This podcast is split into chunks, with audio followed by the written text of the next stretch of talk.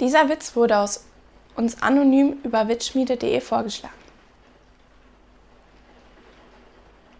Warum nennt man eine Leggings auch Taubstummenhose? Man sieht, wie sich die Lippen bewegen, aber man hört nichts.